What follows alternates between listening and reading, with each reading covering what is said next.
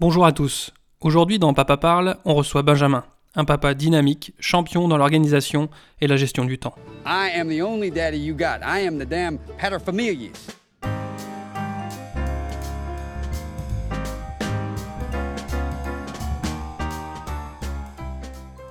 Bienvenue dans l'épisode 8 de Papa Parle. Aujourd'hui on reçoit Benjamin.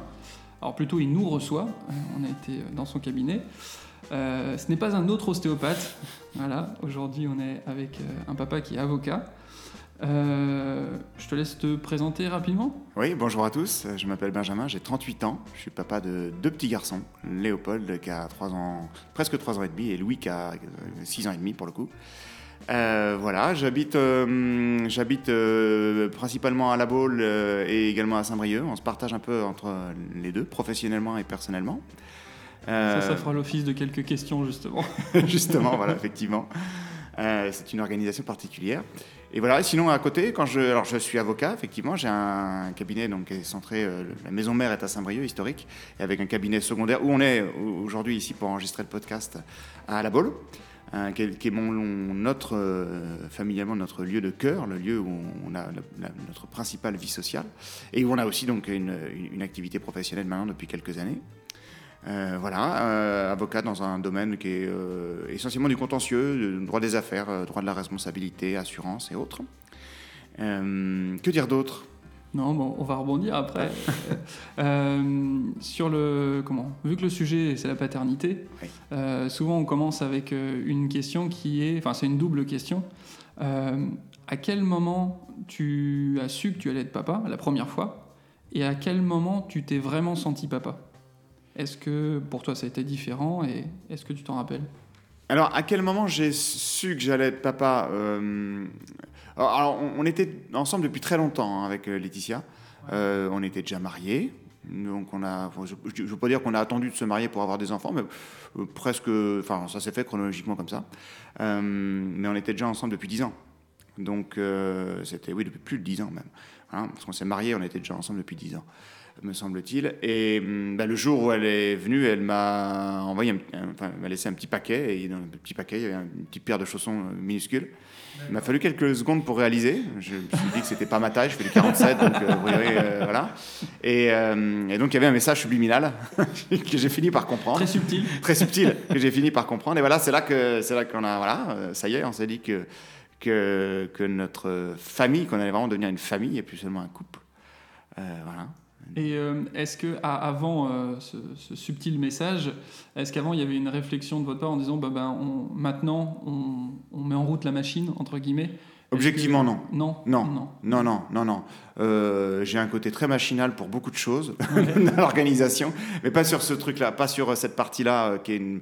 on, on sait jamais. Alors, on n'a jamais tellement fait de plan de que ce soit au niveau pro, le plan de carrière ou le plan d'établissement, de savoir à quelle date on allait avoir un chien, une maison, euh, des enfants ou, ou- ou autre. Euh, non, c'est venu vraiment comme ça, c'est-à-dire que c'était c'était évident qu'on allait avoir des enfants un jour. Euh, euh, Vous en aviez parlé auparavant? On en avait parlé quand même auparavant, c'est-à-dire que ça se fait pas comme ça non plus. Il y a quand même des. euh, ouais, oui, oui. Ah, D'accord. Non, mais quand tu es, quand t'es ensemble depuis 10-12 ans, ça se fait. Voilà, il y a un moment où si tu n'as pas eu d'enfant avant et que tu en là, c'est que tu, tu, tu le décides quand même. Il y a un moment où il y a un déclic. Il y a un déclic où tu te dis voilà, on est, on est, on est posé, on est marié, donc c'est officiel depuis, depuis le temps. Les gens le savent. Les gens le savent, gens sont au courant. Et, et, et maintenant, il va falloir passer à une étape supplémentaire, une étape de construction supplémentaire. C'est ça qui est incroyable, c'est que au début, tu trouves ton équilibre dans un, euh, dans un couple, un, un- un truc à deux, voilà. Et, euh, et, et très rapidement, alors que euh, ça te manque pas au début quand t'as pas d'enfant, ça te manque pas de pas avoir d'enfant. Enfin, il y a des gens, il y a des gens probablement si, mais nous, euh, voilà. Mais par contre, euh, quand tu es du moment où tu sais que tu vas être père, mais il y a la troisième personne qui est là, et elle est là, et tu te dis mais comment, comment, comment on faisait euh, euh, quand, quand cet enfant n'était pas là? Et c'est idem pour le deuxième, en fait, c'est pareil. Tu te dis, bon, on est une famille à trois, voilà. Et puis, en fait, quand le, quatrième, enfin, quand le deuxième petit arrive et le quatrième de la famille, eh ben, à partir du moment où tu sais qu'il va être là, tu te dis, mais comment on a pu vivre sans qu'il soit là? C'est ça qui est incroyable. Et donc justement, euh, donc tu as su que tu allais devenir papa. À quel moment euh, tu voilà, tu t'es senti papa? Enfin, où tu t'es dit ouais là je suis papa, je Alors, euh, je pense que c'est un peu comme tout le monde, enfin, comme tous les papas, euh, après la naissance, ça c'est certain. ok. Mais le, le- le jour, le jour de la naissance, clairement. Clairement. Euh, Louis, donc notre aîné, est, est arrivé au monde avec une césarienne, donc c'est le papa qui a le premier contact avec, euh, Mm. avec l'enfant, avec le, le, le pot à pot. Et, et là, et là, vraiment, là, il y a, voilà, il y a- y a une césure, il y a un avant, il y a un après. Il y a un truc, il y a un lien qui se fait. Euh, in- incroyable. Je- le, le regard de mon fils au moment où il est né et le regard de mon fils maintenant, je ne sais pas ce que ce sera dans 20 ans, mais c'est le même. Ouais. C'est incroyable. C'est la même chose. Tu dis la même chose dans les yeux. Donc, c'est extraordinaire. Cool, ok. Et hum, je continue, hein, je rebondis euh, sur, euh, euh, par rapport à ça. Autre question qu'on pose régulièrement, comment toi tu voyais le rôle du papa quand tu étais petit, c'est-à-dire vis-à-vis de ton papa peut-être. Euh, et comment toi tu, comment tu l'as imaginé, peut-être pendant la grossesse ou un peu avant, et finalement à quoi ça ressemble aujourd'hui? Parce que des fois on a des, certaines attentes, et puis finalement on se dit, bon, euh, finalement c'était peut-être un peu difficile comme ça, enfin voilà, est-ce qu'il y avait des... Alors, moi, j'ai eu euh, des parents, j'ai toujours des parents, qui, mais qui, euh, qui euh, je pense, m'ont laissé une grande liberté de manière générale, et notamment dans la façon dont je voulais m'épanouir et dans les, les appétences que j'allais avoir. Pour autant, on a tous des, influences qui nous viennent de nos parents, et j'en ai forcément. Et il y a forcément des, des mèmes, des choses que tu reproduis euh, dans, voilà, dans, dans- t'orientes vers, euh, vers, ce qui, bah, voilà, vers les milieux que, tu- que tu fréquentes, vers les, les, sports que tu fais, les activités culturelles, les, influences euh, spirituelles, culturelles ou, autres. Euh, mais mes parents, finalement, m'ont jamais rien imposé. Ça, voilà. Et hum, a été le premier truc auquel j'ai pensé, presque une crainte de dire, voilà, euh, le pire que je puisse imaginer, c'est d'être un- le père qui se projette tellement dans ses enfants qu'il vit euh, par procuration ce qu'il n'a pas voulu vivre. Donc je me suis toujours dit, et ça a été vraiment dès le départ, et, en fait dans l'exécution, c'est-à-dire dans, après le déroulement de ce que ça a été ensuite, c'est resté un fil conducteur, ne deviens pas... euh, j'ai- fait beaucoup de sport euh, de compétition quand j'étais plus jeune, j'ai un peu arrêté depuis quelques années, mais euh, il y, y avait beaucoup, dans, la voile en l'occurrence, il y avait beaucoup de parents qui, qui, qui drivaient leurs enfants, mais qui les coachaient, limite en doublant le coach. Quoi. Et les parents faisaient tout à la place des gamins. Les gamins, ils montaient pas les bateaux tout seuls. Les gamins, ils étaient drivés par leurs parents, qui les emmenaient sur le truc, qui leur, qui leur montaient le bateau. Qui faisaient tout- Et en fait, les, parents qui vivaient par procuration, un truc de, de leurs enfants. J'ai toujours trouvé que c'était euh, c'était probablement mauvais. Et j'en ai vu un certain nombre des jeunes qui, du coup, ont, euh, euh, ont réalisé par la suite qu'ils n'avaient pas voulu faire leur propre destin, ils n'avaient pas fait leur propre, suivi leur propre destin. Et, et- c'est les, ceux qui vont arrêter le plus tôt. Parce qu'à partir du moment où les, parents ne sont pas derrière, ils ne sont pas en train de les pousser. Voilà. Donc ne surtout pas vivre, essayer de faire de mes enfants ce que j'ai pas été ou ce que j'aurais voulu être par procuration. Ça a toujours été ma grande angoisse. Et je me suis toujours dit, voilà, il faut, faut que tu veilles à ça. Euh, pour autant, j'ai un certain nombre de, de passions, euh, d'appétences, de, voilà, et je me dis, c'est quand même dommage de ne pas leur faire profiter, d'au moins les faire goûter à la facilité qu'ils peuvent avoir. Proposé. Voilà, proposer. Proposer, mais pas imposer. Mm. Et, et toujours se remettre en question là-dessus et garder où est la, ne pas franchir la ligne, quoi, ne pas imposer. euh, voilà. Euh, c'est un peu ce que j'ai vécu avec mes parents. Voilà. On m'a proposé, mais pas imposé. Et, euh, et j'ai pris ce que je voulais prendre. Et je me suis orienté vers d'autres choses, euh, voilà, après euh, aussi. Et, et je trouve que c'est. Voilà, leur laisser la liberté quoi, de, de choisir. Et tu as l'impression d'y arriver globalement? Est-ce que- est-ce qu'il y a peut-être des fois des sujets sur lesquels c'est plus difficile ou parce que c'est plus, ça te passionne plus ou, euh, oui, c'est-à-dire que. hum, euh, bah oui, c'est ça. C'est-à-dire qu'à un moment, euh, il faut les orienter. Maintenant, on, on est quand même capable de dire pour nos enfants ce qu'on estime être bien ou moins bien. Donc, on- et c'est quand même de notre responsabilité de les orienter vers quelque chose qu'on estime être bien. C'est-à-dire que c'est sûr, si le gamin, ça l'intéresse de passer 12 heures par jour devant, devant la télé ou de jouer à, la console, euh, il y a un moment, euh, ton devoir de parent, c'est de dire non, écoute, là, tu, tu vas, tu vas te lessiver le cerveau. Quoi, hein. Euh, parce que je sais que voilà, ceux qui s'intéressent à ça savent toujours qu'on est en train de cramer la conscience de nos enfants et leur capacité de concentration et leur capacité d'apprentissage avec ce genre de, choses qui captent l'attention. Donc, euh, donc voilà, on sait les orienter, il faut quand même les orienter. Après, euh, euh, oui, c'est par exemple sur, sur le surf, moi j'ai mon petit Louis qui a 6 ans et demi qui a commencé toutes ces choses-là, mais il a eu la possibilité de commencer ça très jeune. C'est-à-dire qu'à à 5 ans, il était sur un petit catamaran, il pouvait faire ça l'été parce que l'école de voile est à 200 mètres de la maison. C'est un privilège extraordinaire. Quoi. Il faut, déjà, il faut en être conscient et leur faire comprendre qu'il faut qu'ils en soient conscients de vivre dans ce, dans, dans- ce milieu-là. Euh, et, et- et- je me dis que forcément, euh, quand il me dit qu'il veut faire du bateau euh, ou qu'il veut aller faire du surf ou faire des stages de surf, il a commencé l'année dernière, c'est quelque chose qui me parle beaucoup plus. Et je suis heureux pourquoi? Mais pas forcément parce que je veux absolument lui imposer de faire ce que moi j'aimerais qu'il fasse, mais parce que je suis capable de me transposer dans le plaisir que moi je ressens à, prendre- à faire ces choses et que je suis capable de me dire qu'il va peut-être ressentir la même chose. Et comme moi je l'ai connu, je le connais, je le vis tous les jours quand je vais dans l'eau, tout ça, eh ben, je me dis que je sais à quoi il s'attend. Pour le reste, s'il décidait d'aller faire du foot, je sais pas, je sais pas à quoi il s'attend, ou n'importe quel sport collectif, parce que j'ai jamais fait de sport collectif, je saurais pas à quoi il s'attend. Je, je, je me dis que s'il veut le faire, euh, je l'empêcherai absolument pas. Ouais, pour toi, Sauf ça que serait ce- ok. C'est l'inconnu. Voilà, ça, ça, ça évoque, euh, ça évoque pas grand-chose. Donc je peux pas tellement savoir, euh, voilà. Mais, mais ce serait OK pour toi. Si- Ah bah dans le principe, bien sûr, ouais, ouais, tout à fait. Est-ce que justement, au moment où tu t'es senti papa, donc a priori pour toi c'est à la naissance, Ouais. euh, dans, dans le laps de temps qui a suivi, euh, il y a eu forcément un changement d'organisation, de vie, etc. Co- comment tu as vécu ça? Est-ce qu'il y a eu un moment de flottement? Est-ce que euh, il y a eu une vraie continuité? Voilà. Est-ce qu'il y, a- y des moments où tu t'es senti perdu, éventuellement? Euh, perdu, non. euh, le plus dur, c'est le manque de sommeil. Je, je, peux me passer de boire, de manger. euh, mais alors, le sommeil, c'est un truc, c'est très compliqué. Alors, avec lui, ça, puis avec, avec Léopold, le petit dernier, c'est encore plus compliqué parce que tu as, 4 ans de plus. Donc, tu vis encore moins bien le, manque de sommeil.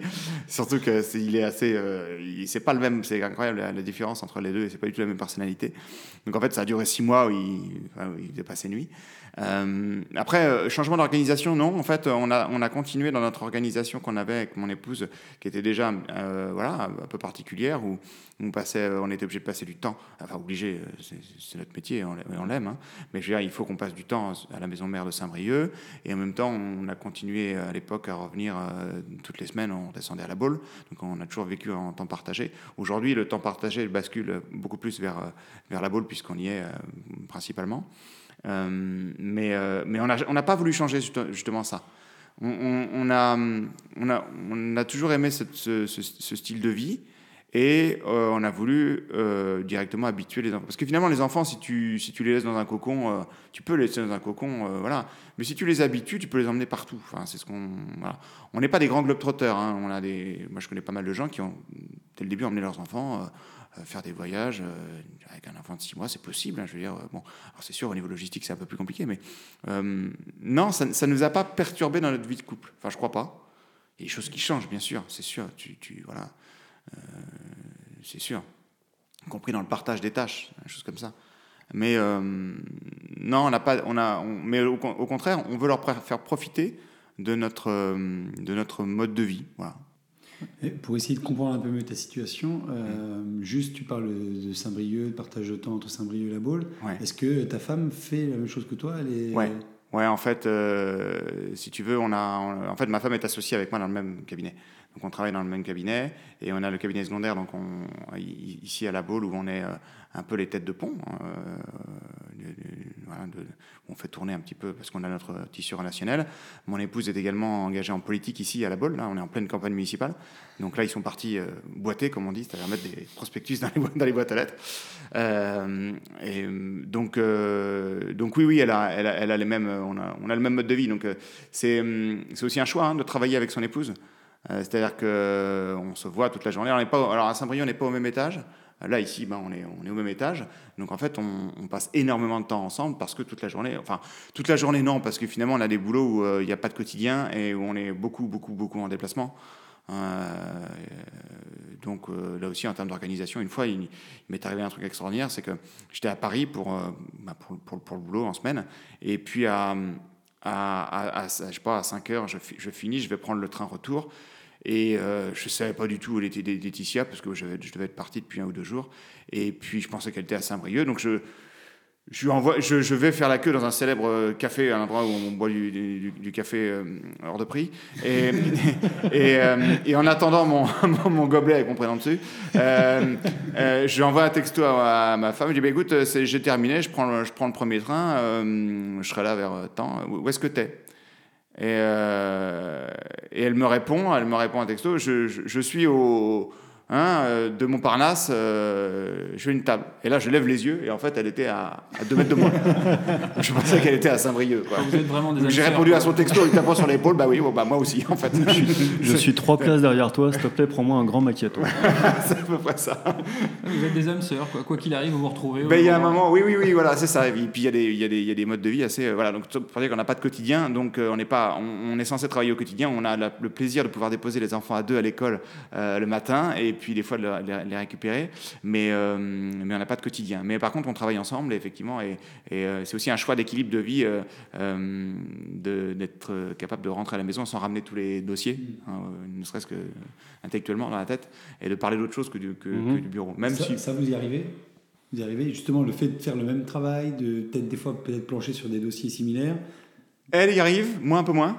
C'est-à-dire qu'il y a un moment, euh, les, euh, tu me saoules, arrête de me parler de travail, là, parce qu'on est vendredi soir dans la voiture, euh, voilà, non, voilà, elle, elle y arrive bien, ouais, ouais. et sur les, sur, sur les grossesses, d'ailleurs, c'est, assez intéressant. Moi, je pensais pas que, parce qu'on est dans nos métiers, on est forcément passionné de ce qu'on fait, on y passe, vu le nombre d'heures qu'on y passe, c'est, sinon c'est, aliénant, mais, et j'ai été j'ai appris beaucoup de choses en voyant mon épouse être capable pendant ses grossesses, pendant le peu de temps où elle s'est arrêtée, c'est-à-dire le temps réglementaire pile, parce que quand tu es indépendant euh, libéral, euh, bon bah voilà, euh, t'as pas une couverture sociale, euh, voilà. Et donc, mais pendant le peu de temps où elle a fait, d'arriver à couper complètement des, dossiers, mais vraiment complètement, parce qu'elle savait que derrière aussi il y avait un back office et voilà, que c'était géré.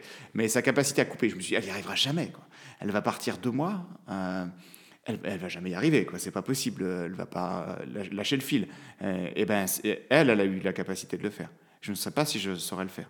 C'est une, une, grande leçon que j'ai appris. Ouais. Et justement, par rapport à ça, toi, est-ce que tu avais pris tes 11 jours de paternité? Euh, mes 11 jours de paternité. Ah oui, c'est, alors je suis très mauvais en droit social.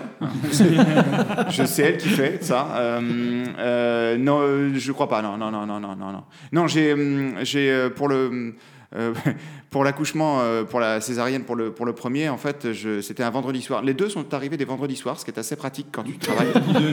c'est quand même très très bien. Ils sont quand même assez bien éduqués, ces, gens, ces, ces garçons. Et euh, pour le deuxième, je, je me souviens qu'en fait, ils se sont marrés dans l'équipe au, au, bloc parce que, bah, il y a un moment, c'est parti en césarienne. Souvent, c'est un peu improvisé, c'était pas du tout prévu. Et puis, et puis, il te file, il, tu vois ta femme partir, il y a un, un peu d'angoisse, un peu de panique quand même dans ce truc-là. Et il te file une, le truc, là, le tablier, la Charlotte, il dit, mais équipez-vous et tout. Et moi, je me suis équipé et le chirurgien a dit à ma femme, dites donc, votre, votre mari, il est drôlement coquet, il a gardé sa cravate et ses boutons de manchette sous, la, sous, le truc. Je savais pas qu'il fallait se foutre un, un, poil là-dessous et donc euh, j'ai gardé, enfin, voilà, gardé ma cravate pendant tout la couche. Bah, tu, tu, voulais être classe pour ben, C'est-à-dire, non, je sortais du boulot, quoi. Donc, euh, quand ça devient naturel de porter ce genre de fringues, euh, voilà, quoi. Et, Donc tu avais prévu un plaidoyer pour ton fils euh... Non, non, non, non, non, pas du tout. Non, non. je, je, je sais pas ce qu'on a échangé. Ça reste, c'est de, c'est de l'ordre du tellement intime que je ouais, crois qu'on ouais, on, on, on, le sait inconsciemment, mais on n'est plus, plus capable de le répéter en fait. Mais bon. Au niveau de tous les choix euh, familiaux, etc. Enfin, de comment, euh, voilà, qu'est-ce qu'on fait comme choix pour nos enfants mmh. Vous avez l'air d'être un, un, couple très soudé, une équipe qui marche. Enfin, voilà, ouais. ça, bon, ça roule. Euh, Est-ce que euh, tout ça s'est passé euh, très fluidement? Est-ce qu'il y avait des divergences d'opinion? Comment ça s'est fait?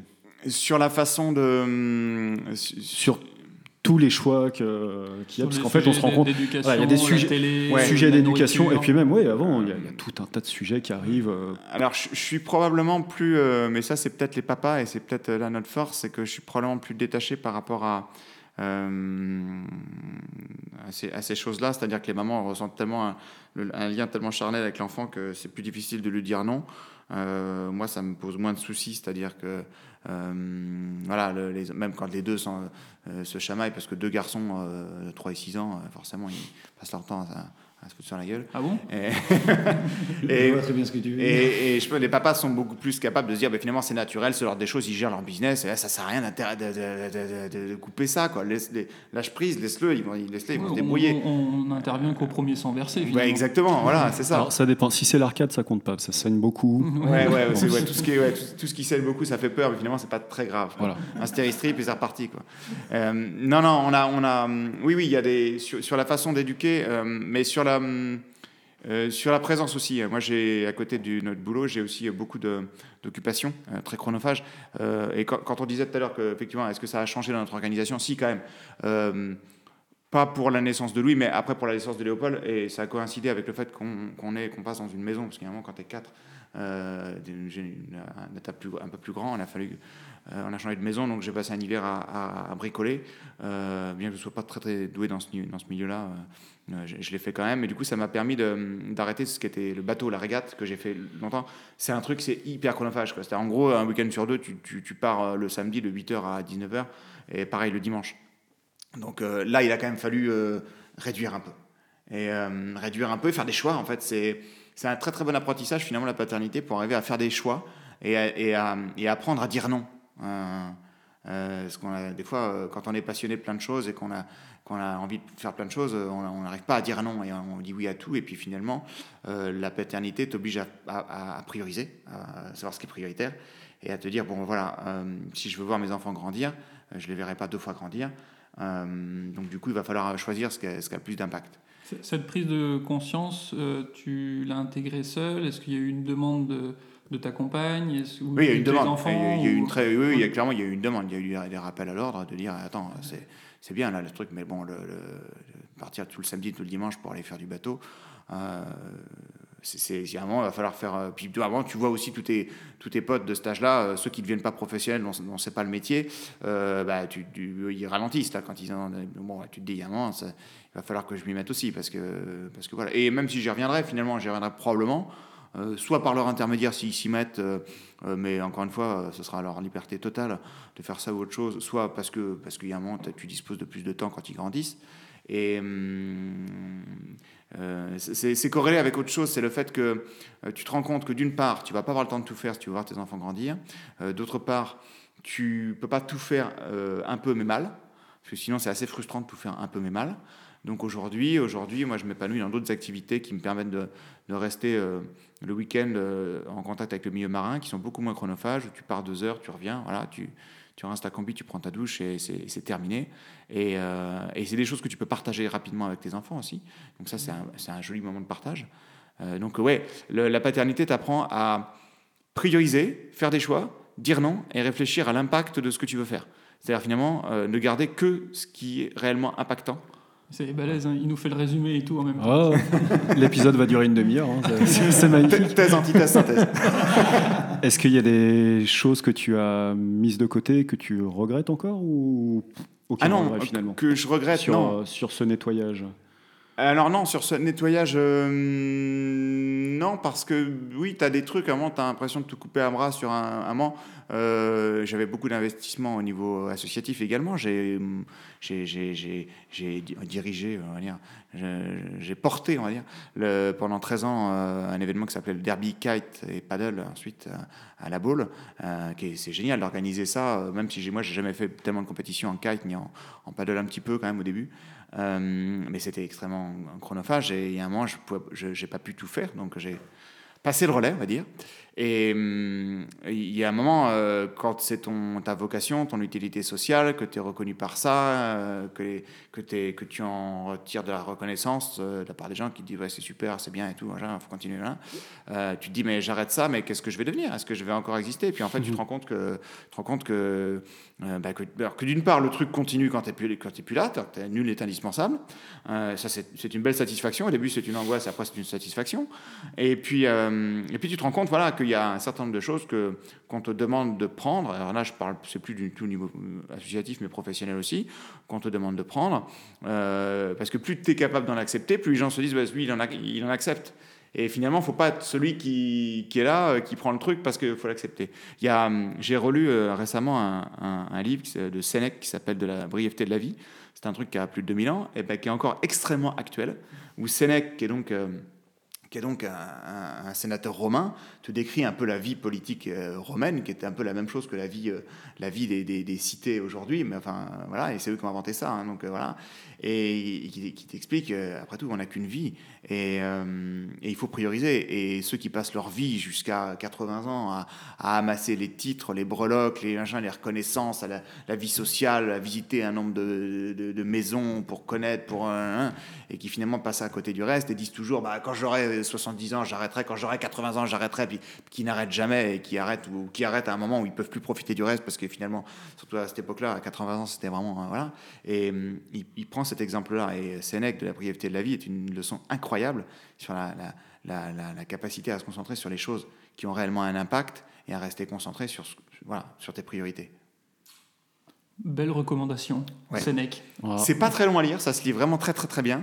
Euh, Il y a des bonnes, des très bonnes traductions et vraiment c'est top, très actuel. Euh, tant qu'on est sur les recommandations ou sur cet aspect brièveté de la vie, prioriser, est-ce que euh, est-ce que tu as découvert d'autres outils ou est-ce que tu utilises d'autres choses justement qui t'ont permis de peut-être euh, gagner du temps au travail et euh, ensuite avoir plus de temps pour la famille? Est-ce que tu as une, une forme d'organisation particulière, un peu plus quotidienne? Alors je suis un, un, un- un- un malade de, l'organisation, c'est-à-dire c'est un sujet qui me passionne. un ayatollah de l'organisation, euh, ce qui est en soi euh, un non-sens, puisque quand on passe plus de temps à s'organiser qu'à faire les choses, on est très organisé. Mais donc, du coup, je me soigne. Euh, non, mais c'est un sujet sur lequel j'ai beaucoup travaillé, parce que, euh, et là, c'est très propre à mon métier.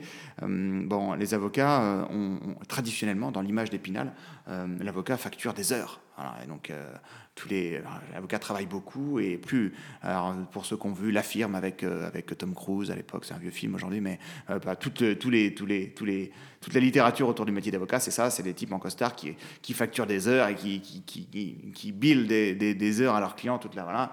Et donc, euh, et aujourd'hui, on nous dit tous, mais la facturation à l'heure, c'est fini, quoi. Le client, euh, tu lui dis, ok, bonjour, euh, euh, je vais te facturer à l'heure, on, verra combien de temps ça me prendra de faire ton dossier. En gros, tu n'as aucune visibilité, on peut plus vendre une prestation en facturant à l'heure. Mais finalement, quand il s'agit de, de vendre une prestation, entre guillemets, à un client, à lui dire ça va coûter tant, le travail de l'avocat pour faire ce chiffre-là, qui est une exigence qu'on qu'on qu'on s'imposait pas il y a quelque temps, mais qu'on est obligé de s'imposer, ce qui est normal pour répondre aux interrogations des clients, euh, on, est quand même à quantifier le nombre d'heures qu'on y passe, parce que finalement c'est là-dessus, on sait combien euh, sont les charges d'un cabinet d'avocats, combien on peut espérer se payer, et donc on, le rationalise par rapport au nombre de temps, au temps qu'on va y passer. Moi, je, je, ne, ne facture que du temps que moi, mes collaborateurs ou mes assistantes passent sur les dossiers. Je ne facture que ça, même quand je facture au forfait. Donc le temps est un élément de mesure, l'heure est un élément de mesure absolument fondamental dans le métier. C'est-à-dire que finalement, si dans une heure, je suis capable d'être beaucoup plus efficace, de beaucoup plus produire, euh, bah, ça change tout. Et en fait, on se rend compte en étudiant toutes les lois relatives au temps, à l'organisation, à la gestion du temps, que même les débats autour de savoir s'il faut bosser 35 heures, 34 heures, 36 heures et demie, ça, en 35 heures, le type qui est organisé est capable d'en faire beaucoup plus qu'un autre type désorganisé dans le même temps de travail. Sans rentrer dans les considérations de savoir s'il y a une, une, deux ou trois pauses clopes ou savoir s'il y a une RTT à bout. Et encore plus s'il apprécie son boulot aussi. et encore plus s'il apprécie son boulot. Mais, mais déjà, l'organisation euh, est essentielle. Le, le- donc en fait, on, à côté de ça, donc nous, moi, mon- dans mon métier, je vends le temps que je passe sur les dossiers. À côté de ça, on, a, on évolue dans un monde où tout est fait. La valeur temps est essentielle. Il y, a la, il, y a il y a la valeur argent, mais la valeur du temps est essentielle et tout est fait pour capter le temps et pour cramer ton temps, c'est-à-dire en fait pour attirer ton attention. C'est l'économie de l'attention. Donc en gros, comment, comment je fais? Moi, je me suis organisé, enfin, je me suis interrogé sur le point de savoir comment je fais pour maximiser le temps que je passe sur les dossiers et pour euh, ben, réduire au maximum le temps de, de déchets, euh, de, choses inutiles, de choses non facturables, de choses récurrentes. Donc ça passe par un certain nombre de choses, de prise de conscience autour de ça et, de redécouvrir aussi le plaisir du travail profond Deep Work, de, je crois que tu as lu. En a- tu m'en avais parlé, je l'ai ouais. lu, ouais. Ouais, Donc, hyper donc, intéressant. Cal Newport a écrit un bouquin qui est, qui est un best-seller qui, est- qui- qui s'appelle euh, Deep Work, et en fait qui explique tout ça en fait les- sur l'économie de l'attention et qui explique qu'il y a un certain nombre de, de- de métiers où on ne vendra toujours que, que la- le- du jus de cervelle, hein, le temps qu'on passe sur les dossiers. Euh, que ce soit des journalistes, des, des chercheurs ou des, euh, des enseignants ou des avocats, enfin il y a plein, plein de métiers comme ça. Euh, les, les- les- les métiers, les métiers de la médecine, c'est c'est différent, c'est un rapport au temps qui est différent parce que le temps qui est facturé, c'est le temps en contact du patient.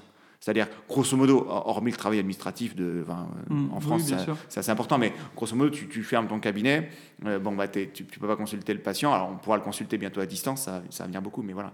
Mais, mais, euh, mais vraiment, dans mon métier, c'est fondamental. Donc après, c'est comment tu t'organises euh, à hauteur de la journée, de la semaine, ou du mois, ou de l'année, mais surtout de la journée ou de la semaine, qui sont deux dimensions assez, intéressantes, pour faire en sorte de passer le plus de temps à faire ce pourquoi tu es payé, c'est-à-dire faire du droit.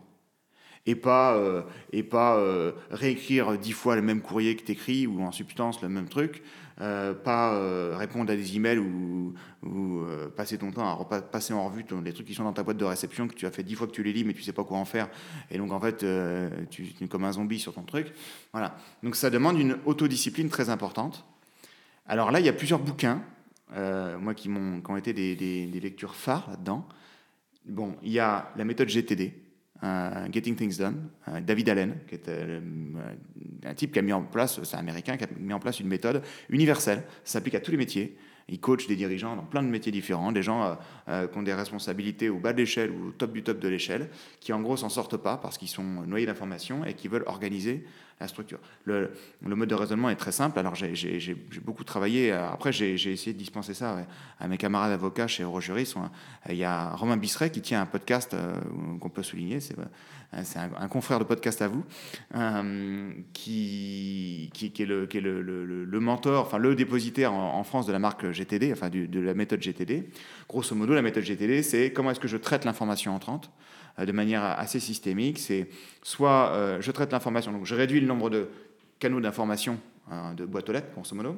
Euh, soit je fais, ça me prend moins de 5 minutes, je fais tout de suite. Ça me prend plus de 5 minutes, euh, je me mets dans une liste de tâches à faire. Je peux le déléguer, je le délègue, mais je contrôle. J'ai une liste de choses que j'ai déléguées. Soit je l'archive parce que j'en ai pas besoin maintenant, j'ai- c'est pas actionnable, mais par contre je pourrais en avoir besoin. Soit je n'ai pas du tout besoin, j'ai pas besoin de l'archiver, ça me demande rien et je, le, je, je le fous à la poubelle. En gros, c'est très très résumé, hein, c'est en 30 secondes. Voilà. Bon, méthode GTD. Euh, que tu peux euh, euh, GTD ça peut s'utiliser avec plein d'outils possibles hein. notamment moi j'utilise Evernote qui est, qui un truc de prise de notes qui permet d'avoir des reminders. C'est mon deuxième cerveau. Et ça te permet l'idée est assez belle parce que je suis aussi beaucoup influencé par euh, par toutes les philosophies orientales d'avoir David Allen il dit mind like water c'est-à-dire que ton esprit parfaitement plat il n'est pas en train de repenser à plein de choses auxquelles tu dois te souvenir que tu dois faire, mais que tu peux pas faire à ce moment-là, euh, et qui t'empêche de se concentrer sur ce que tu es censé faire euh, dans le moment présent. Donc une fois que tu as mis en place cette organisation-là, enfin surtout une fois que tu as, compris la méthode GTD, tu l'appliques à ton truc. Et moi, je l'ai appliqué à mon métier, qui consiste à déconstruire la, façon de produire, la chaîne de production, à dire voilà, qu'est-ce qui est répétitif que je peux automatiser? Qu'est-ce qu'est-ce que je peux réduire? Comment je peux m'autodiscipliner? Notamment de, de, de- ne... En fait, ma boîte de réception est, à, est à- en mode de déconnexion, euh, tout le temps, par défaut. Et elle n'est, euh, je ne la connecte, enfin, je ne reçois les mails qu'à 11h et qu'à 17h. Voilà, J'ai une petite alerte sur ma, montre qui me dit, OK, ben, ça- là, il faut que tu ailles dans tes mails. Mais avant 11h, je, je, produis du droit, je fais du droit. Je fais ce pourquoi je suis payé. Et puis avant 17h également.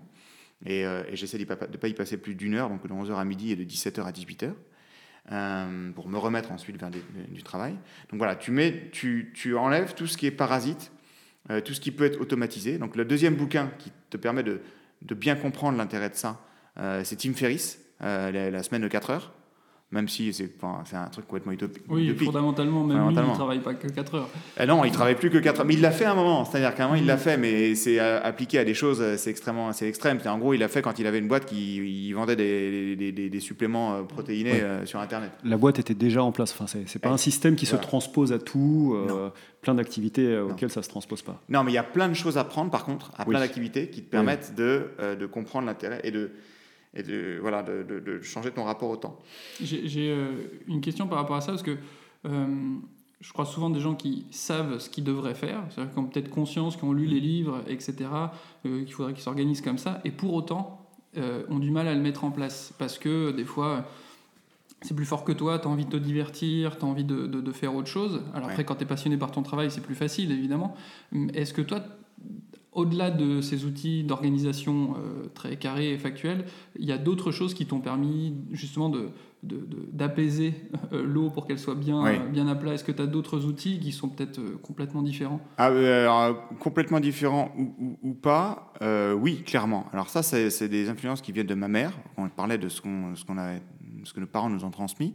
Euh, ma mère a toujours été versée dans tout ce qui est philosophie asiatique et orientale. Alors j'ai eu la, chance de, grandir dans une maison où j'avais à peu près à disposition sous, la main tous les livres euh, sur, la, science, le, bou- le bouddhisme, euh, la spiritualité, enfin toutes les philosophies orientales possibles et imaginables. Donc forcément, j'en ai piqué quelques-uns et voilà. Et c'est très très formateur. Et donc notamment la méditation. J'ai toujours, pour ainsi dire, toujours fait du yoga. Euh, et puis après, je suis, alors des arts martiaux, du yoga. Et euh, je, me suis remis il y a quelques années, à 5, 6 ans, 7 ans, ouais, à la méditation, beaucoup. Et, euh, et ça, c'est quelque chose d'extraordinaire. Alors, on en parle beaucoup, c'est un phénomène de mode extrêmement répandu, mais qui est un, très bon phénomène de mode. J'espère que ce ne sera pas que un phénomène de mode, qui est évidemment une réponse à tout ça. Finalement, c'est une réponse, c'est un, un contre-feu à l'é- à l'économie de l'attention, où finalement, on, on nous vend ce qui va nous, nous détourner de, de la, de la mind like, wa- like water. Quoi. Donc, euh, donc la méditation est quelque chose de, fondamental. Euh, Aujourd'hui, c'est validé scientifiquement. Enfin, il y a des, des, tonnes, des, mètres cubes d'études, mais c'est- énorme là-dessus. C'est tout simplement, c'est pas très compliqué. Tout le monde se dit, ah, la méditation, mais c'est compliqué, tout ça. Ça s'apprend aux enfants. Moi, j'ai commencé avec euh, Louis, euh, mon plus grand. Euh, on n'a pas commencé avec Léopold, qui est une, personnalité différente, mais avec Louis, qui, était, est, qui est un cérébral. Comme ça, d'être capable juste de s'asseoir et de respirer, ou de s'allonger et de respirer, pour un enfant, c'est absolument fondamental. Et c'est extrêmement difficile à obtenir. Euh, C'est vraiment des temps très très courts. Euh, mais il y a beaucoup de choses, il y a pas mal de petits outils qui, qui t'aident. Moi, la méditation est devenue quelque chose qui est, qui est dans mon quotidien, qui est la première chose que je fais le matin, en fait, quand je me lève, tout simplement. Euh, tout ça, c'est des choses, on voit que tu as énormément étudié la question, tu as beaucoup travaillé tout ça. C'est- euh, J'imagine que c'était avant d'être papa déjà. ou est-ce que est-ce que c'est avec l'arrivée de la paternité que tu t'es dit il faut être plus carré, plus rationalisé, etc. Ou c'était Ouais. déjà en place avant? C'était déjà en place avant, c'est-à-dire que tu vois, GTD, tout ça, c'était avant. hein. Euh, c'était avant, euh, quand j'avais plus le temps de lire des bouquins le week-end aussi. Euh, mais c'est très bien que ce soit arrivé avant, parce que du coup, ça me profite, ça ça m'était d'un- bénéfice ex- extrême quand j'ai eu les enfants. C'était avant, déjà, j'ai toujours une appétence pour ça. J'ai toujours, aussi loin que je, que je revienne, j'ai toujours une appétence euh, pour l'idée, euh, un goût pour le fait de se concentrer, d'être rationnel euh, et d'être organisé. Et en même temps, ça vient probablement de ma capacité à ne à, hum, ce que je disais, à ne pas savoir dire non au départ. Et ce qui fait que tu acceptes beaucoup de choses et que donc tu te retrouves avec beaucoup de choses à faire et que bon, comme si tu as un peu de conscience et que tu as envie de les faire bien, tu es obligé de trouver un moyen que tout rentre dans, la, dans le même euh, box de temps. Donc au départ, c'était plus facile de trouver le moyen de t'organiser de manière optimale plutôt que de réussir à dire non. Exactement. Voilà. Et puis après, le au-dessus, c'est vraiment, tu es obligé d'enlever les, t'es d'enlever les trucs parce que sinon ça passe pas. t'as plus le choix. Parce que la, la- la paternité te prend quand même une place importante. Tu, Mm. te, tu te rends compte très rapidement que c'est le truc qui. Tu, tu peux pas squeezer, tu peux pas le réduire, tu peux pas. Voilà, il y a un- c'est, c'est, puis tu n'as pas envie de le faire surtout. voilà, c'est, c'est essentiel. Donc euh, c'est le reste. Tu vas agir sur le reste pour que tout rentre dans la boîte. Tu as commencé un peu à répondre à, à la question euh, en parlant de la méditation avec euh, ton grand. Tout ce que tu as appris au niveau professionnel, d'organisation, est-ce que ça, ça transparaît un peu même sur la vie familiale au niveau de l'organisation? Est-ce qu'il y a des... Est-ce que, est-ce que tu utilises ça? Alors, au niveau de la vie familiale, euh, c'est compliqué parce que mon épouse a une vision très très différente de ça. D'accord. C'est-à-dire que. Parle-nous de ça. C'est-à-dire que euh, euh, Laetitia est totalement hermétique à toute forme d'organisation. D'accord. Non, c'est me pas vrai. C'est- pas vrai. Non, non, c'est pas vrai. Mais parce que forcément, si elle arrive en- dans ce métier, on est obligé d'être organisé. Mais elle est beaucoup moins, euh, elle est beaucoup moins euh, scolaire que moi sur ce genre de truc. Hmm. C'est-à-dire qu'il y a des gens, moi, j'ai- ces, bouquins-là, j'ai suivi assez peu de formations. Après, j'ai mis en place des formations euh, dans le cadre de ce que je faisais à Eurojurist, qui est une association d'avocats, enfin un réseau dont on fait partie, dont, je, continue à m'occuper un petit peu, mais j'ai eu, eu des fonctions où je m'occupais de tout ce qui était euh, formation sur le management, donc on y a mis en place. Mais moi, j'arrive très très bien à lire un bouquin et à me l'approprier sans avoir besoin de faire un séminaire d'une semaine pour mettre en pratique le truc, faire des jeux, même au contraire, la, mise en place des jeux, des machins, des jeux de rôle, des trucs. Quand c'est du fake, et que ça, me saoule. Mais par contre, je lis le bouquin, je suis capable de la noter, machin, là, là, là, et, et ensuite le lundi matin de rentrer au bureau, de le mettre en, en œuvre. Mais euh, oui, pour rebondir là-dessus, ouais, donc euh, est-ce que ça, ça s'est transposé sur l'organisation familiale? Oui, oui, forcément. Euh, forcément, et ça fait partie des choses que j'essaie de transmettre à mes enfants. Donc lui, effectivement, on fait euh, parce que lui, il a, il a vraiment besoin. C'est un cérébral, c'est un enfant qui, est, euh, qui, qui réfléchit à tout tout le temps, mais qui a tendance à se disperser, qui a vite tendance à perdre de la concentration. Léopold, qui est plus petit, lui, c'est il est beaucoup plus physique, quoi. C'est dans le physique. ouais. C'est un voilà, c'est un c'est c'est- voilà, c'est ça, c'est c'est- c'est- c'est un, c'est un tracteur, quoi. C'est voilà, il va. Mais Louis, par contre, il, il a beaucoup plus euh, de difficultés à gérer ses émotions. Il y a vraiment, vraiment dès petit, une cap- une- on a décelé, euh, c'est vraiment dès tout petit, une, une difficulté à gérer ses émotions. Donc euh, Peut-être le- une grande sensible, enfin parce que parce que très sensible aussi. Parce que très sensible, exactement. Parce que c'est ça, parce que c'est une éponge à émotions. Il y a des gens qui sont comme ça. Euh, moi, je suis probablement un peu comme ça. C'est pour ça que très rapidement, je me suis tourné vers ce genre de choses pour arriver à canaliser ces choses-là et arriver à analyser les pensées. Et donc, lui, euh, ben, c'est des petites choses. Euh, C'est par exemple, avant de faire les devoirs, euh, d'avoir une sorte de, de, de, de- de gimmick, un truc. C'est voilà, je me pose, je suis en train de jouer, machin, de faire, je rentre de l'école, je viens prendre le goûter. Avant de poser les devoirs, ok, je me pose, je je m'assieds, pas n'importe comment, j'ai pas les, les jambes, les bras qui bougent, ce qui est très compliqué pour un enfant qui est qui, comme ça. Euh, je m'assieds et avant de commencer le travail, je me pose et je respire trois fois. Ne serait-ce que trois. euh, Trois vraies respirations. ouais, inspiration, expire, inspire, expire, inspire, expire. Et, et tout de suite, le- l'enfant descend en pression, rentre en concentration, et à force, en plus de le répéter, c'est un véritable, c'est un schéma mental, c'est de la PNL. Tu vois, les trois respirations, ton cerveau s'habitue à se mettre dans ce conditionnement, de dire, ok, Donc là, je tu suis l'as- concentré. Tu l'as accompagné avec ça, tu l'as fait avec lui au début? Ouais, ouais, on le Ouais. fait. On commence à le faire parce que là, il est en CP, et c'est là que ça commence à aller devoir. euh, voilà. Mm. Vous avez commencé ça récemment du coup? Ouais, Vous ouais, avez- ouais, ouais, ouais. c'est- cette année. Ouais, Ok. cette année. Et, euh, et ça marche pas mal. Ça marche pas mal. Est-ce que, vous, excuse-moi, euh, est-ce que vous avez tenté d'autres petites expériences qui éventuellement n'ont pas fonctionné euh, quand il était plus jeune Ouais. ou, ou qui ont fonctionné d'ailleurs Ouais. Est-ce qu'il y a eu euh, bah, le- typiquement la méditation, même avec des petites méditations guidées, il y a plein de petits outils. Euh, petit bambou, namatata. Normalement, il faudra en citer une troisième pour être. Non, T'inquiète Ah, pas, a- on n'a pas de sponsor pour l'instant. calme et attentif. Bon, mais, euh, mais euh, des histoires. Alors, ça marche. Ça marche bien en voiture, quand tu fais des longs trajets en voiture pour les enfants. ouais. Euh, ça marche pas mal, mais finalement, ils sont pas vraiment dans la concentration. Parce que, voilà. Mais par contre, euh, on a eu beaucoup de mal à le faire. Louis, euh, il y a encore un an, là, ça- il grandit en maturité, hein, avec les- notamment avec le CP, avec l'apprentissage. C'est vraiment une un apprentissage de la concentration. Mais il y a encore un an, c'était incapable de, ne serait-ce que trois minutes, l'aider à se, se guider sur une méditation guidée, à être allongé ou assis.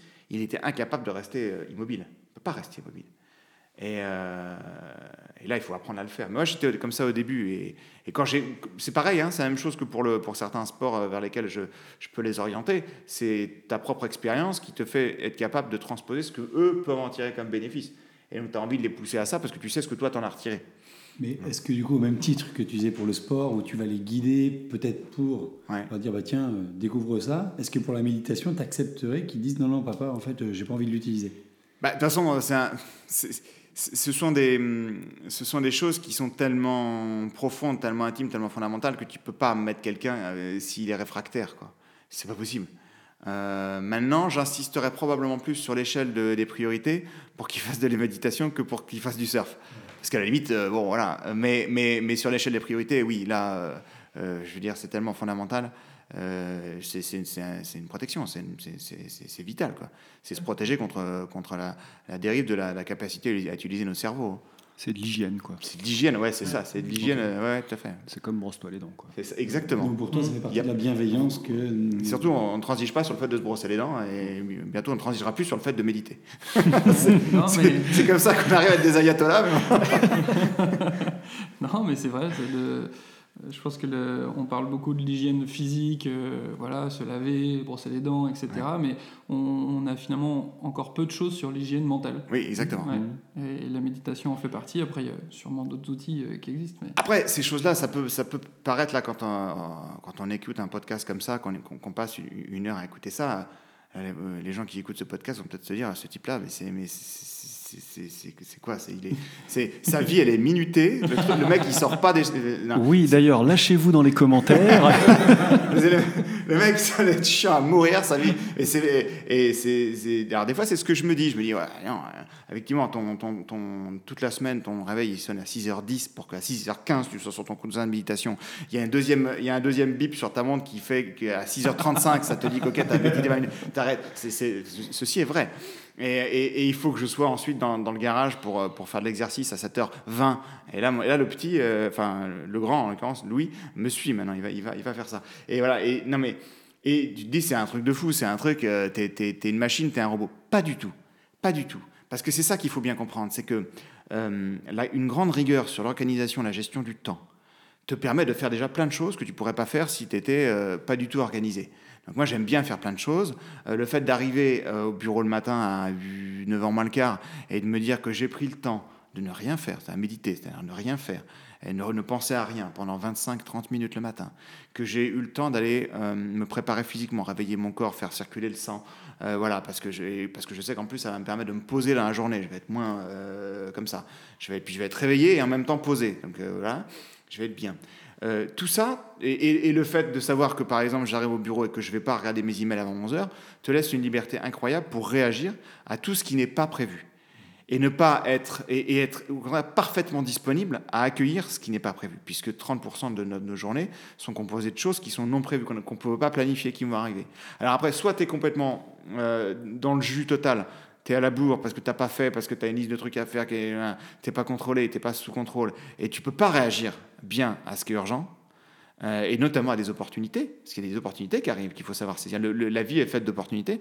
Voilà. Donc le fait de s'organiser, d'être assez carré sur plein de choses, de, de, de, faire des choix dans ses priorités, euh, et, d'exécuter ça sur un plan assez, assez, assez routinier, te permet d'être ouvert tout le reste du temps pour, pour, le, pour le reste. Donc une, une grande rigueur une- te permet finalement d'être beaucoup plus souple. Exactement. C'est ça Il y avait, euh, alors ça c'est un autre type de lecture dans le, livre de Fred Boschen, qui Fred qui était un grand organisateur d'événements voile. Si vous avez vu la planche à voile à Paris, là, dans, la, piscine avec les ventilateurs, tout ça, et qui a été le premier à travers, un des premiers à traverser l'Atlantique en, double en planche à voile, euh, disait, euh, il a l'habitude d'organiser des, événements de grande ampleur comme ça, et il- qu'il avait appris ça d'un manager de chez Obicat, la, la marque qui faisait. Alors j'ai couru aussi beaucoup à Obicat, qui s'appelait Michel Corregliano, qui disait sur les événements, c'est maniaque dans la préparation, cool dans la réalisation.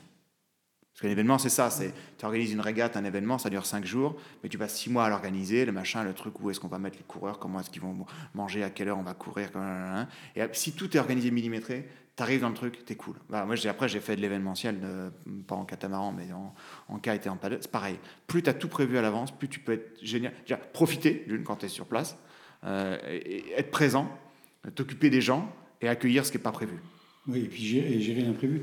En Ouais. fait, si j'ai bien compris, toi, tu es surtout dans la maîtrise de tout ce qui peut être maîtrisable. Ouais. Et comme ça, en fait, tu peux euh, C'est bah, c'est Tim Ferriss. face à l'imprévu. euh. C'est Tim Ferriss, c'est ça. hein. C'est en gros, c'est tu déconstruis tout ce que tu, tu priorises, tu dis voilà qu'est-ce que je veux faire, quels sont mes objectifs. Ensuite, tu déconstruis la façon dont tu le fais.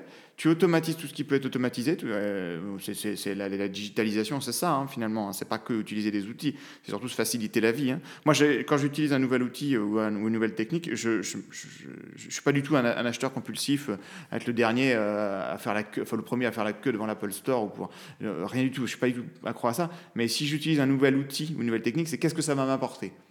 Quel- Combien de temps je vais sauver dans ma journée? Et quel gain Quel gain Quel gain Voilà, c'est ça. Euh, si c'est juste un nouveau truc qui va, qui va me- s'amonceler, ça n'a aucun intérêt. Mais voilà. Et donc, du coup, pour pouvoir après se libérer du temps. Et là, du coup, tu arrives à être. euh, ouais, même, même dans mes fonctions aujourd'hui, dans les fonctions que je garde dans les trucs euh, associatifs ou, autres, euh, je m'attache à savoir quel va être l'impact que je vais avoir euh, dans les projets que je vais mener. Et je choisis les, pas forcément les fonctions les plus honorifiques que, que je- auxquelles je- on pourrait vouloir euh, que, que j'aille, mais celles qui ont le plus d'impact. Euh, Le, le- le- celles où je vais pouvoir apporter le plus à la, à la, à la communauté, finalement. Ça. Et, et dans le cadre de ton travail, je voudrais savoir, en fait, est-ce que euh, euh, le fait de gagner du temps, Hmm. est-ce que ça t'a rendu boulimique de rajouter des choses ou est-ce que ça t'a gagné ce temps pour prendre du temps pour, euh, pour être posé, pour Eh être ben, cool, comme tu dis euh. eh ben, effectivement, euh, c'est, un grand dilemme. Parce que mais c'est un, un, un choix, c'est, un choix de luxe, hein, de se dire sûr. finalement, j'ai gagné plein de temps, à quoi je l'utilise? Ah, Ça, c'est extraordinaire. Quand on est là, c'est génial parce que tu es sur un nuage, parce que tu dis, waouh, j'ai- j'étais super efficace, j'ai gagné du temps. Maintenant, qu'est-ce que je fais? Alors, est-ce que je fais rien? Est-ce que j'utilise pour me recharger les batteries? Euh, Est-ce que j'utilise pour ma famille? Est-ce que j'utilise pour mon travail? Parce que ça, les, les, les, les robots te diront, enfin les, les, fous du travail te diront, bah, finalement tu peux l'organiser pour, pour facturer plus, pour travailler plus, pour hein.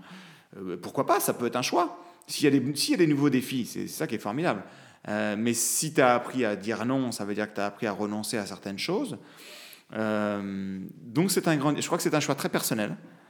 Euh, de se dire quel est le curseur euh, entre euh, bah voilà qu'est-ce que je fais de ce temps gagné est-ce que je l'utilise pour aller faire du surf pour être avec ma famille ou pour pa- pas- passer plus de temps au travail ou pour aller faire plus de rencontres. Euh, alors ça c'est un subtil équilibre je pense que c'est très personnel. Mais moi le résultat c'est- un peu de tout. Ce temps généré, ce temps gagné en efficacité me permet de faire beaucoup de choses sur le plan professionnel, de me concentrer sur le plan professionnel sur ce qui me là où je ressens le plus d'accomplissement, où je m'éclate le plus en fait, tout simplement, euh, de, de- de mettre en œuvre des nouveaux chantiers, des nouvelles choses, et puis aussi de passer du temps, plus de temps en famille, et aussi de passer plus de temps sur l'eau. Donc en gros, tu écoutes tes besoins à l'instant T, savoir, bon tiens, j'ai du temps. Ouais, à l'instant T ou même à plus, à, Ou à à bas. plus, à plus- à plus court ter- à plus long terme s'il s'agit de faire des choix d'organisation pour, pour l'avenir. Euh, ouais, ouais, voilà. Mais tu t'écoutes à ce moment-là. Ah oui, oui, bah oui, de toute façon, oui, oui, oui, oui, oui, il faut apprendre à s'écouter. oui. Le fait, euh, euh, ouais. le, le fait d'avoir plus de choix et d'avoir, enfin, le, le fait d'avoir plus de temps et d'être mieux organisé, finalement, augmente tes choix. Exactement. Tu peux un peu plus choisir euh, quelle va être ta vie, quoi. Mais c'est un super pouvoir d'être capable de, de, de, de, de- de jouer avec les lois du temps, de changer son rapport au temps. Dans les mêmes 24 heures, d'arriver à, à faire beaucoup plus de choses que les autres. C'est extraordinaire. C'est la loi de Parkinson. hein. Une, euh, une tâche, mais euh, pour être accomplie exactement le temps qu'on lui assigne. Oui. oui, oui. Donc si tu travailles en bloc, tu auras- alors, c'est ça fait- c'est aussi partie, euh, c'est une parenthèse, de- d'une bonne organisation, de bonne gestion du temps, c'est d'arriver à, à regrouper, à faire des blocs de temps et à regrouper les catégories de tâches par catégorie de tâches.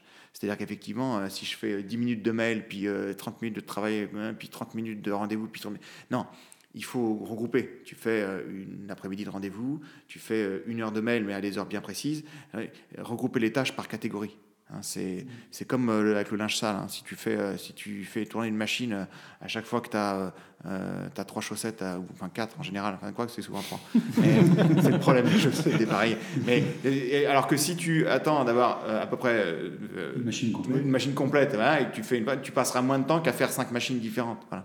Bon, eh ben, c'est pareil. Mais ça, ça peut paraître complètement évident à des gens de dire bah, oui, je veux pas lancer une machine avec euh, trois couverts dans le lave-vaisselle ou avec Ouais. euh, deux paires de chaussettes, Ouais. mais qui dans la vie de tous les jours n'est pas forcément évident aux gens en disant euh, bah oui, Ouais. je veux pas traiter un mail, ensuite je vais aller faire ça ou ça, et on perd effectivement. Voilà. Et surtout, une fois que tu, quand tu traites tes mails, euh, le faire tout d'un coup, c'est-à-dire que tu traites tes mails, t'es pas à faire autre chose, c'est tu traites tes mails, tu traites tes mails, et le mail, il est lu, il est ouvert, il est traité. Je sais pertinemment, parce que dans mon organisation, je, je suis parfaitement organisé, je sais parfaitement quoi en faire.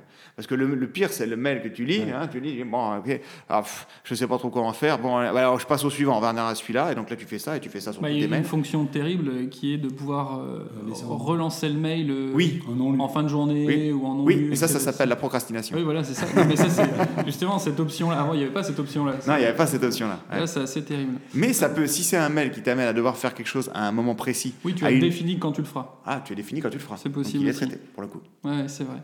Moi, je me demandais s'il y avait des choses que tu, euh, si c'était à refaire, que tu ferais différemment avec euh, maintenant euh, bientôt 7 ans de paternité. Mhm. Voilà. Est-ce que tu, est-ce qu'il y a des choses que tu ferais différemment? Euh, je suis pas trop du genre à me, à revenir vers le, vers le, vers la- le, le- le passé en fait. Alors, je- je- justement, la méditation t'apprend à pas trop ruminer le passé et pas trop revenir.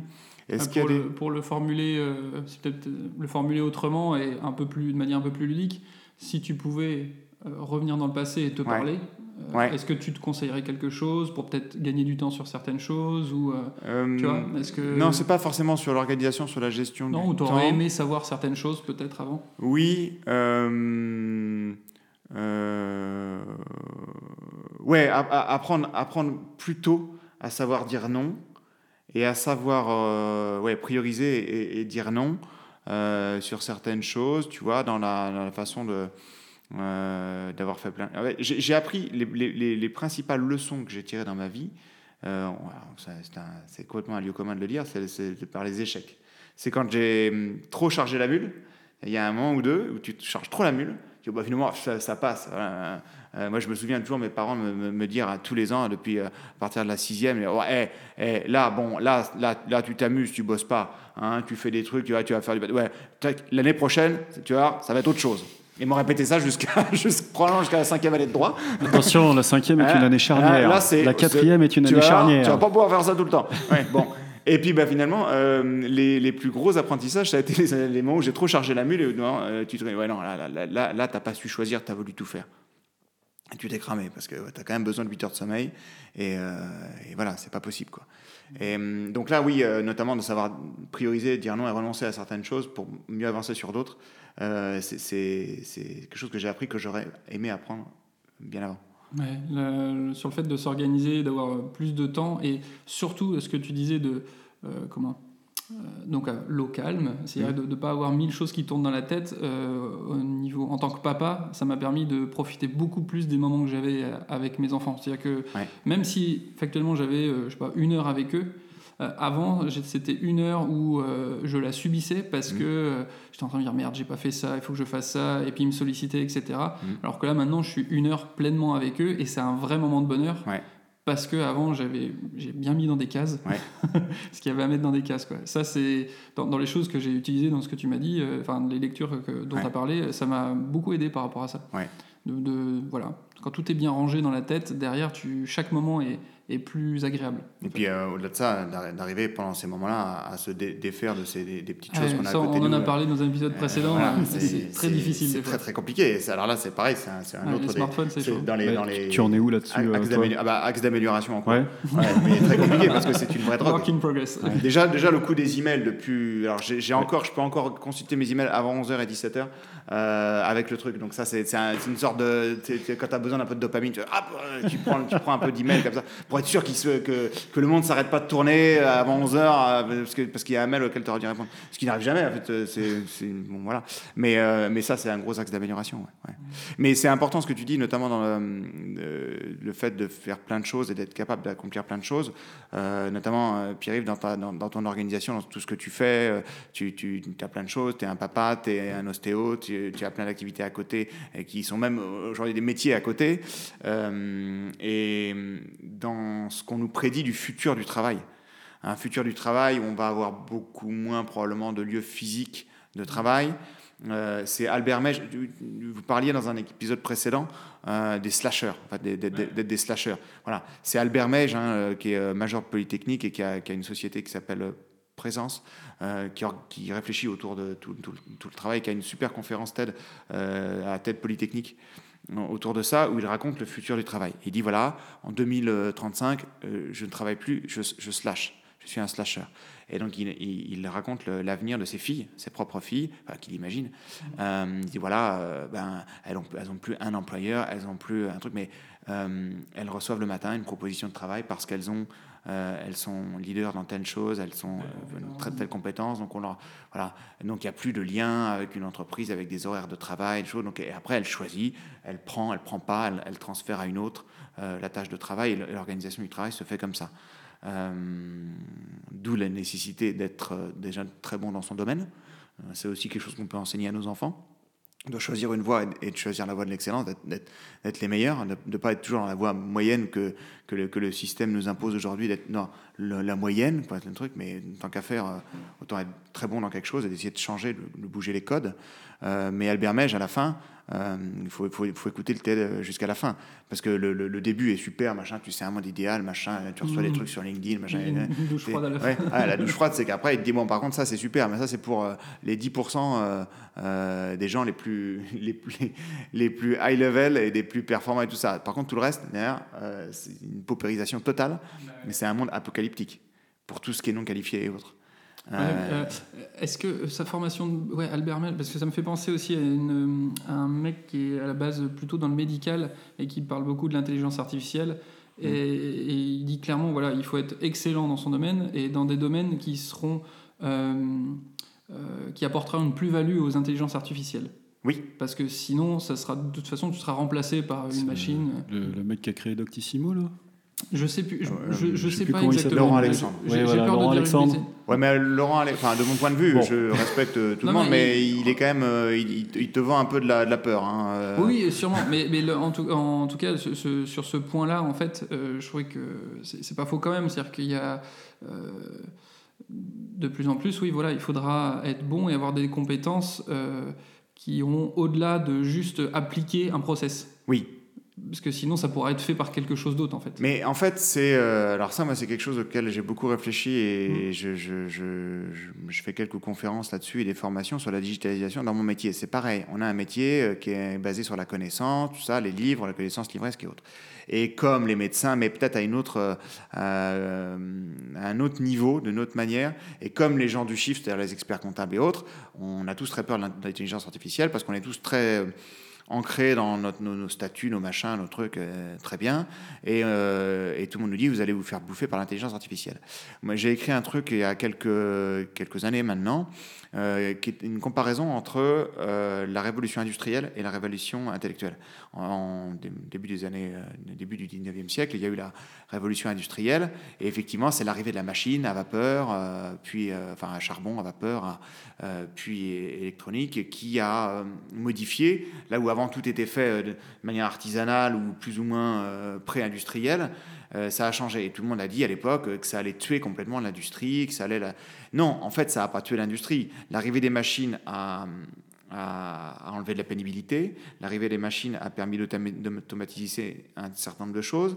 Elle a permis de décharger les hommes d'un certain nombre de trucs, soit extrêmement dangereux, soit à très faible valeur ajoutée, qui étaient complètement aliénants, euh, comme de visser un boulon, euh, toujours le même boulon sur la même chaîne de montage, euh, façon Fordisme, voilà. Et, et, et c'est pas c'est pas ça qui a tué l'industrie après, c'est autre chose qui a tué l'industrie, mais bien après, plutôt après, après l'après-guerre, be- be- beaucoup, beaucoup plus récemment.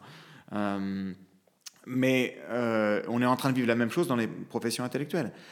Euh, Aujourd'hui, dans mon domaine, c'est le droit. On a l'intelligence artificielle qui arrive. Moi, je suis un, un, un- un- un avocat de l'intelligence artificielle pour le droit, dans l'utilisation quotidienne, euh, depuis le début de l'utilisation notamment des logiciels de justice prédictive. C'est-à-dire, en fait, en gros, hein, pour ceux qui font pas, qui connaissent pas, c'est... euh, Minority Report?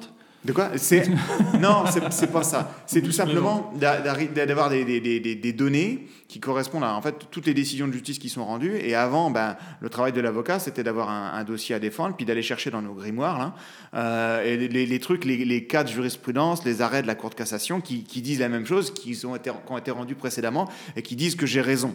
Et puis, ben, évidemment, quand t'en trouves un, ben, t'en trouves peut-être d'autres qui sont pas forcément qui vont pas dans ton sens, mais quand t'en trouves un que tu penses pouvoir transposer, c'est dire regardez, regardez, regardez, et les juges ont, ont jugé ça avant, puis c'est ceux du top du top, c'est la Cour de cassation.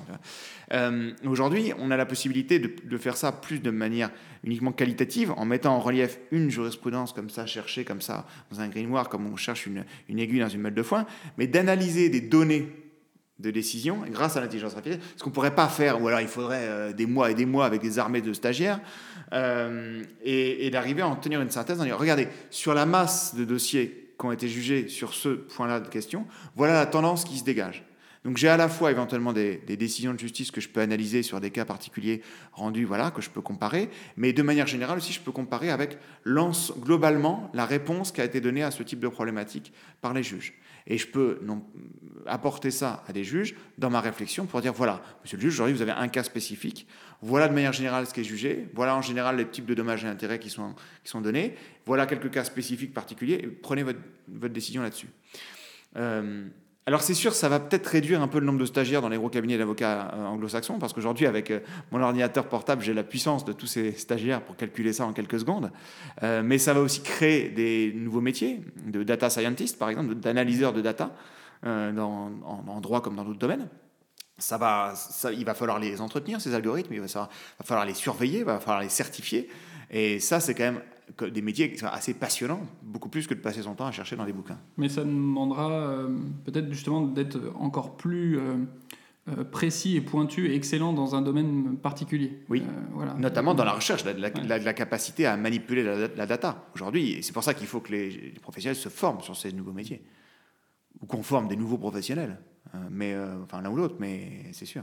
Est-ce qu'on peut dire en un mot que les outils resteront des outils, aussi perfectionnés soient-ils, Exactement. et qu'il y aura toujours des humains derrière pour euh, s'en servir, les mettre en place, etc. Donc, Ouais.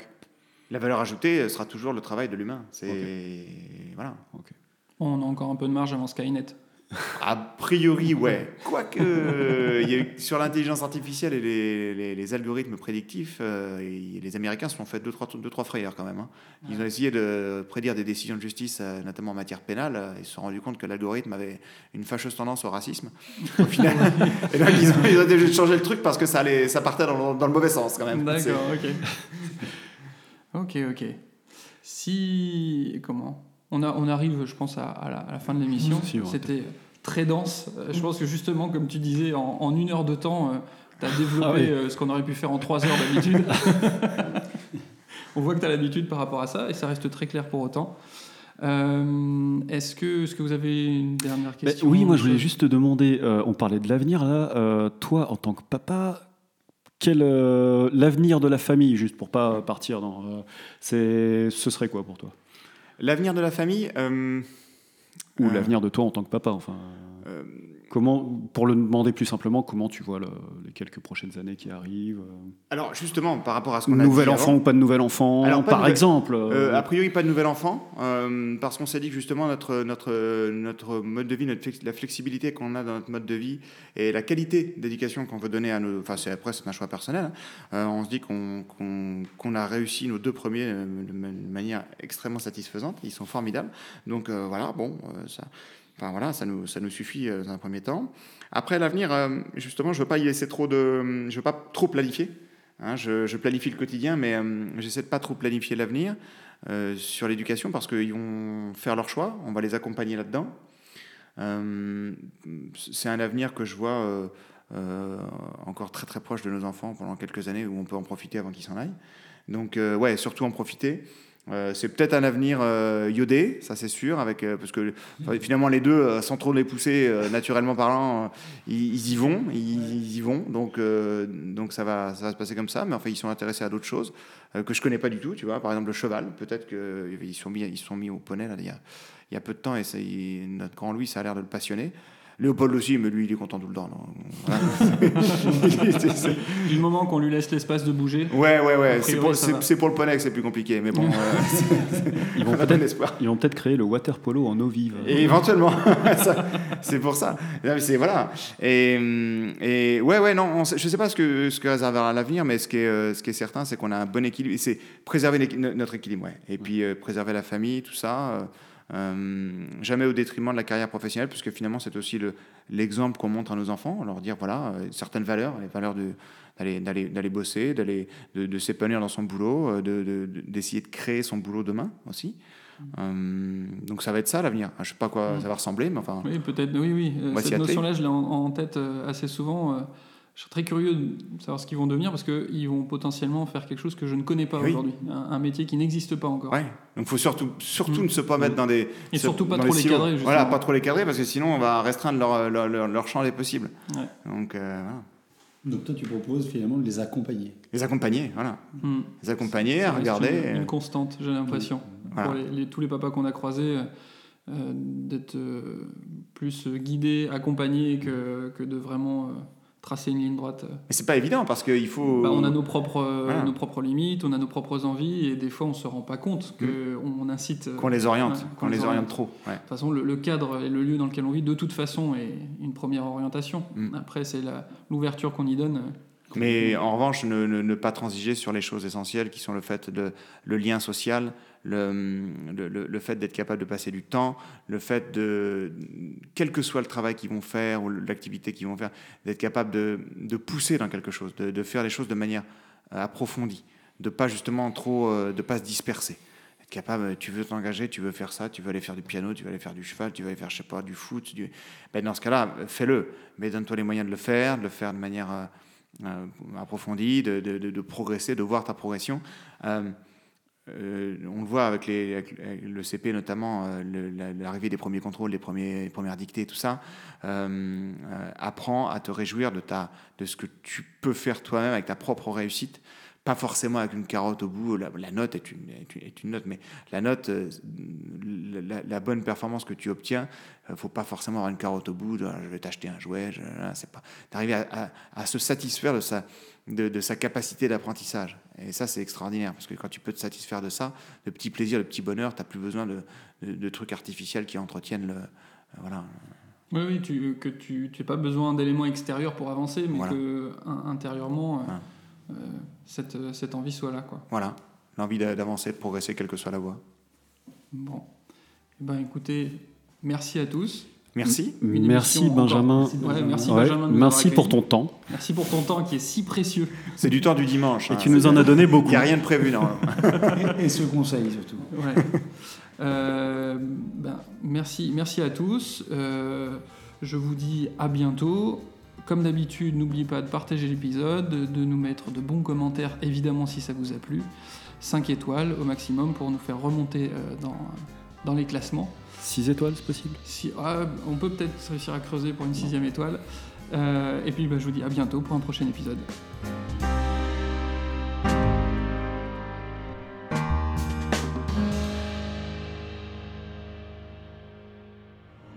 Je suis ton père.